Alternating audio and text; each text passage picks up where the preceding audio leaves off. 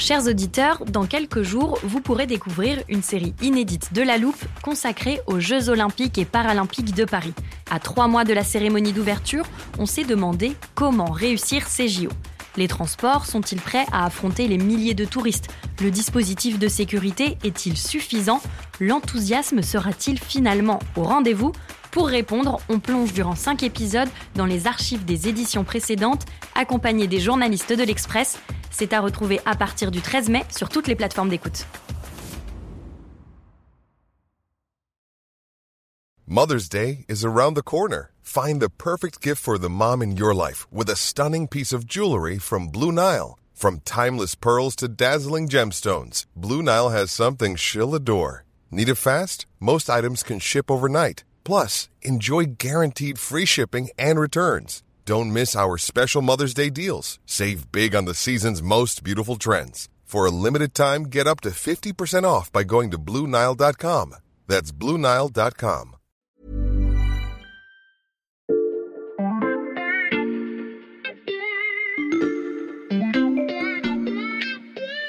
Salut, c'est Xavier Yvon. Nous sommes le jeudi 5 janvier 2023. Bienvenue dans La Loupe, le podcast quotidien de l'Express. Allez, venez, on va écouter l'info de plus près. Imaginez une cour de récréation, avec des arbres, une marelle dessinée dans un coin, et des enfants en train de courir les uns derrière les autres. Ils jouent à un jeu vieux comme le monde, auquel vous avez sûrement joué vous-même, quel que soit votre âge, les gendarmes et les voleurs. Il est possible que vous ayez oublié les règles, je vous les rappelle, elles sont simples.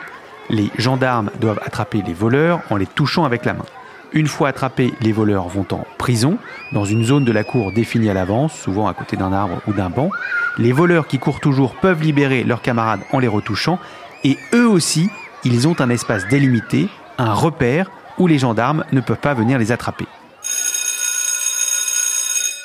Voilà, on est de retour dans le monde des adultes, celui où il y a de vrais gendarmes, de vrais voleurs, de vraies prisons, mais pas d'endroit où les malfaiteurs seraient inatteignables par la police. Ça, ça reste une fiction de cours d'école. Trouver un moyen d'échapper pour de bon aux autorités, c'est d'ailleurs l'obsession des vrais criminels, et certains se sont dit qu'ils tenaient enfin ce Graal lorsqu'ils ont vu apparaître les crypto-monnaies. De l'argent virtuel qu'on s'échange en un clic, de manière anonyme, le tout grâce à un système de transactions qui dépasse les États et donc leur force de l'ordre.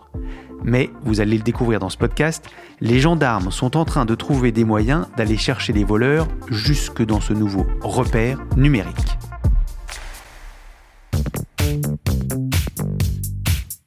Alors moi à l'école je préférais jouer les voleurs et toi Anne? Je me défendais pas trop mal en gendarme. Ok, je retiens. Laisse-moi te présenter à nos auditeurs Anne Kagan, chef de rubrique Tech à l'Express. Salut Salut on a déjà parlé plusieurs fois des crypto-monnaies dans la loupe et en prévision, j'ai ouvert notre armoire et sorti les épisodes en question. Je voulais d'abord te faire réécouter ton collègue du service économie Maxime Recoquillé. Il nous racontait il y a quelques mois les problèmes rencontrés par les crypto-monnaies depuis leur apparition à la fin des années 2000. Très tôt, finalement, la confiance dans la crypto a elle aussi été entamée. Euh, d'abord parce qu'elle a été accusée d'être utilisée euh, par des criminels. Alors, j'ai évoqué rapidement certaines des raisons pour lesquelles les cryptos ont vite eu cette réputation d'être un vecteur d'activité criminelle, mais on va entrer dans le détail ensemble. Anne, d'abord, il y a l'anonymat. Oui, c'est un outil qui permet de réaliser des transactions sans dévoiler son nom.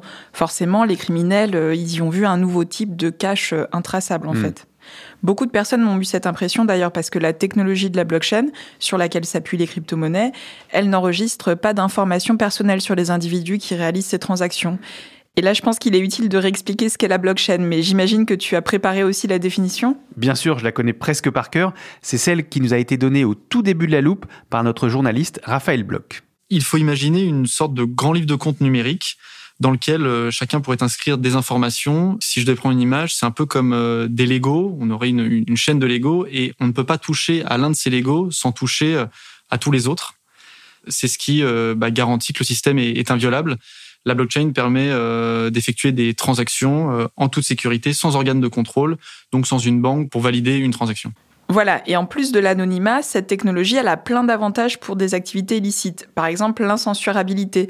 Ça, ça veut dire que tu as pas d'acteurs et notamment pas d'organes de contrôle qui pourraient bloquer les transactions sur la blockchain. Hmm. Il y a aussi l'instantanéité, ça se fait immédiatement. En plus, la blockchain, c'est une technologie qui est quand même très dure à fausser, donc qui est quand même très fiable.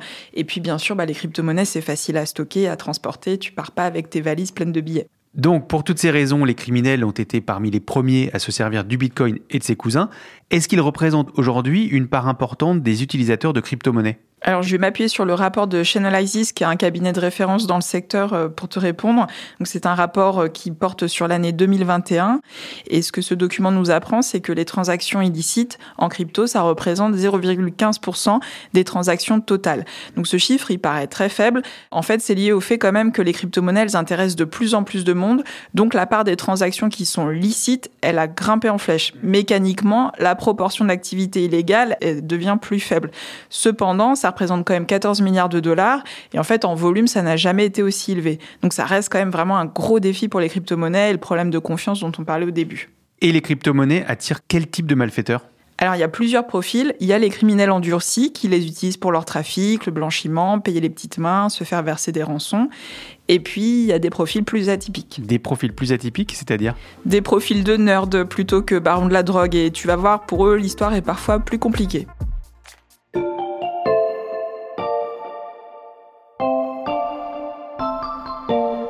Avant de continuer, je voudrais savoir si tu as la définition du dark web dans ton armoire, Xavier. Ah non, celle-là, je l'ai pas, mais je la veux bien. Le dark web, c'est un des trois types de web. Il y a le web de surface, donc ça c'est le web qu'on connaît, les Amazon, Facebook, etc., qu'on peut visiter avec euh, Google, etc.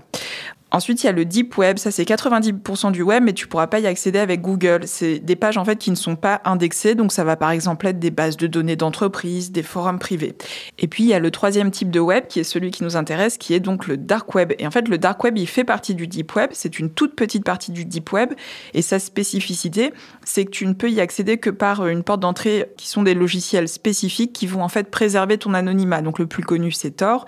Et donc dans ce dark web, en fait, tu vas trouver euh, essentiellement des gens qui veulent euh, échapper à la censure euh, d'États autoritaires, mais aussi, bien évidemment, des criminels. C'est parfait, merci. Je range cette définition dans l'armoire et je te laisse continuer. C'est donc sur le dark web qu'a été créée la plateforme euh, Silk Road.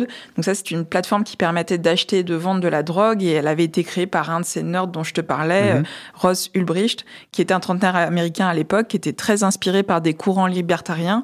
Donc dans son idée, en fait, personne ne devrait avoir le pouvoir d'interdire à d'autres individus de se droguer. Mhm. C'est pour ça qu'il a créé justement cette plateforme où tu pouvais très facilement trouver et commander euh, la substance de ton choix. Mais il avait mis en place certains garde-fous et, n'acceptait pas, par exemple, d'autres activités plus violentes, mhm. euh, par exemple euh, la commande d'assassinat ou des choses comme ça. Mhm. Et alors Silk Road ne vendait pas directement, il organisait la mise en relation entre vendeurs et acheteurs en présentant un listing des produits aux acheteurs et en offrant un système de paiement qui était fondé sur le Bitcoin. Son fondateur, là, maintenant, est derrière les barreaux, en prison à vie. Ross Ulbricht, coupable. Le Californien de 31 ans a été reconnu coupable de blanchiment, trafic de stupéfiants, entreprise criminelle et piratage informatique. 1 200 000 transactions avaient été opérées sur Silk Road. Aujourd'hui, euh, cela représenterait plus de 11 milliards de dollars. Ross Ulbricht avait été arrêté en octobre 2013. Le site avait alors été fermé par le FBI. Et il n'y a pas que Ross Ulbricht euh, qui avait ce profil un petit peu plus atypique. On l'a vu aussi avec Alexandre Cazès, qui était un Canadien, fondateur d'Alphabet, qui était euh, la plus grosse place de marché du dark web. À 25 ans, il disposait de villas, d'une Porsche, d'une Lamborghini et il détenait des avoirs qui totalisaient 23 millions de dollars selon la justice américaine. Et lui aussi, il a fini derrière les barreaux. Ces deux créateurs de plateformes dont tu nous parles ont été arrêtés, ils sont en prison. Ça veut donc dire que ces criminels ne sont pas si intraçables que ça. Oui, ils n'ont pas été arrêtés uniquement à cause de traces qu'ils ont laissées euh, sur la blockchain, mais ça a quand même contribué euh, largement à, hmm. l'enquête. Et en fait, ça montre que l'impression du début, donc cette impression d'anonymat, bah en fait, elle est fausse parce que la police et les autorités ont beaucoup progressé pour enquêter dessus. Et finalement, la blockchain, ça devient un outil à double tranchant. Les criminels pensaient pouvoir se cacher derrière, mais en fait, ça les expose. Hmm. J'en ai parlé avec ce journaliste spécialisé Andy Greenberg, qui est l'auteur du livre euh, Les criminels de la crypto-monnaie, qui résumait ça en me disant le Bitcoin, en fait, c'est un piège dans lequel beaucoup de criminels sont tombés. Un piège? Comment ça? Alors pour t'expliquer, j'aurais besoin que tu nous repasses la définition de la blockchain, s'il te plaît. Ah zut, bah, j'ai fermé l'armoire. Attends, je la rouvre. Voilà. Il faut imaginer une sorte de grand livre de compte numérique dans lequel euh, chacun pourrait inscrire des informations. C'est Si je bon, c'est là, tu peux arrêter là. Tout le monde peut inscrire des informations dans ce grand livre numérique et tout le monde peut les consulter. Et ça, c'est la caractéristique de la blockchain que les malfaiteurs ont un petit peu sous-évaluée ou mal comprise.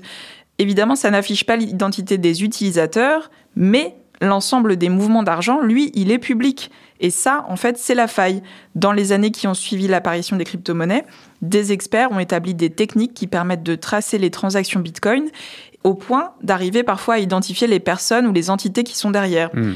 Le journaliste spécialisé dont je te parlais, Andy Greenberg, m'a dévoilé certaines techniques qui sont utilisées par, euh, par les enquêteurs. Alors évidemment, c'est loin d'être euh, l'ensemble de leurs techniques et c'est sans doute pas d'ailleurs leurs plus récentes, mais euh, on peut expliquer celles qui ont un peu servi de base à la construction de leur méthode.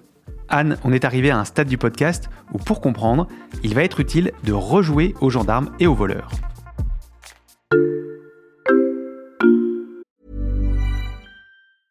Hey, I'm Ryan Reynolds. Recently, I asked Mint Mobile's legal team if big wireless companies are allowed to raise prices due to inflation. They said yes. And then when I asked if raising prices technically violates those onerous two year contracts, they said, What the f are you talking about, you insane Hollywood ass? So to recap, we're cutting the price of Mint Unlimited from $30 a month to just $15 a month. Give it a try at mintmobile.com slash switch. $45 upfront for three months plus taxes and fees. For new customers for limited time. Unlimited more than 40 gigabytes per month. Slows. Full terms at mintmobile.com.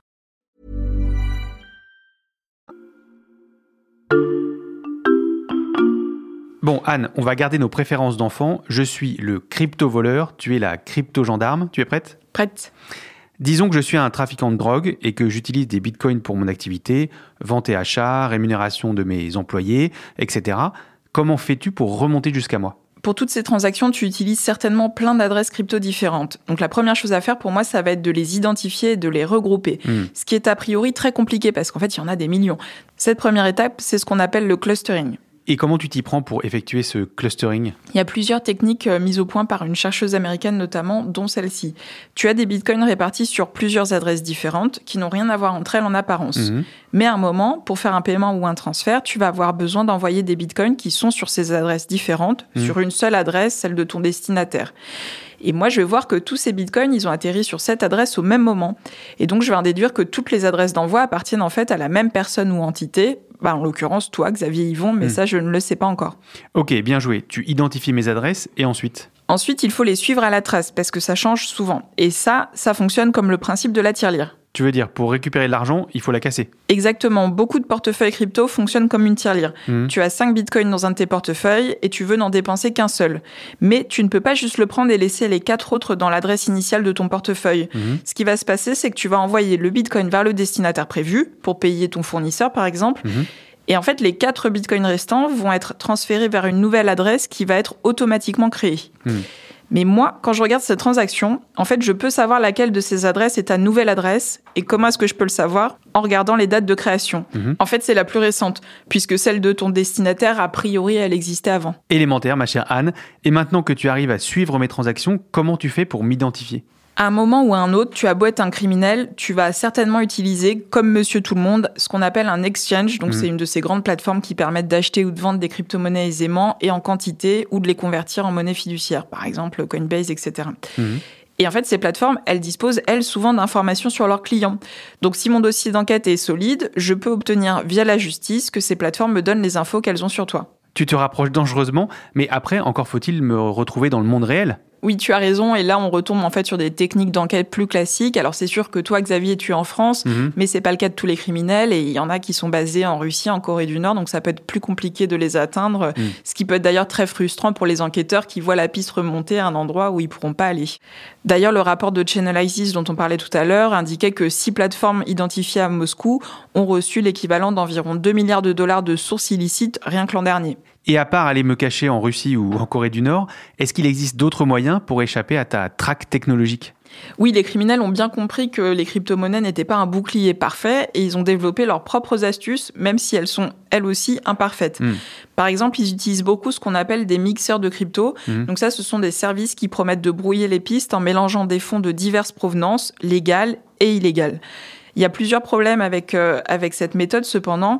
La première, c'est que sur de petites quantités, ça marche, mais lorsque les fonds à blanchir sont importants, le mixage ne suffit pas. La deuxième, c'est que les mélangeurs de crypto, parfois, ils sont fermés par les autorités. Mhm. Et dès qu'ils sont fermés, ben, les autorités peuvent plonger dans leur dossier. Mhm.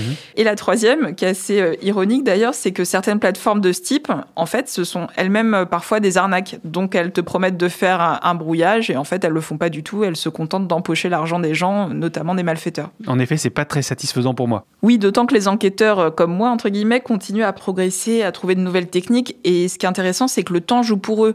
Parce qu'à chaque nouvelle percée, ça ne sert pas qu'aux enquêtes en cours ou à venir. En fait, ils vont appliquer leurs trouvailles à tous les dossiers non résolus par le passé. Donc, ce qu'il faut voir, c'est qu'en fait, les voleurs laissent sur la blockchain des empreintes qu'ils ne pourront jamais effacer et que les gendarmes, eux, parviendront peut-être un jour à déchiffrer. Les gendarmes continueront donc à courir derrière les voleurs, même sur la blockchain. Merci Anne d'avoir euh, joué le jeu des explications. À bientôt. Anne Kagan, chef de rubrique Tech à l'Express. Tes analyses sur l'univers des crypto-monnaies ainsi que tout le travail de la rédaction sont à lire sur l'express.fr. Quant à la loupe, en 2023, c'est toujours un épisode tous les jours de la semaine disponible dès 6h du matin. Et pour être sûr de n'en rater aucun, chers auditeurs, le mieux, c'est de vous abonner, quelle que soit la plateforme que vous utilisez pour écouter des podcasts, Spotify, Apple Podcast ou Castbox par exemple. Cet épisode a été monté par Marion Gallard et réalisé par Jules Cro. Retrouvez-nous demain pour passer un nouveau sujet à la loupe.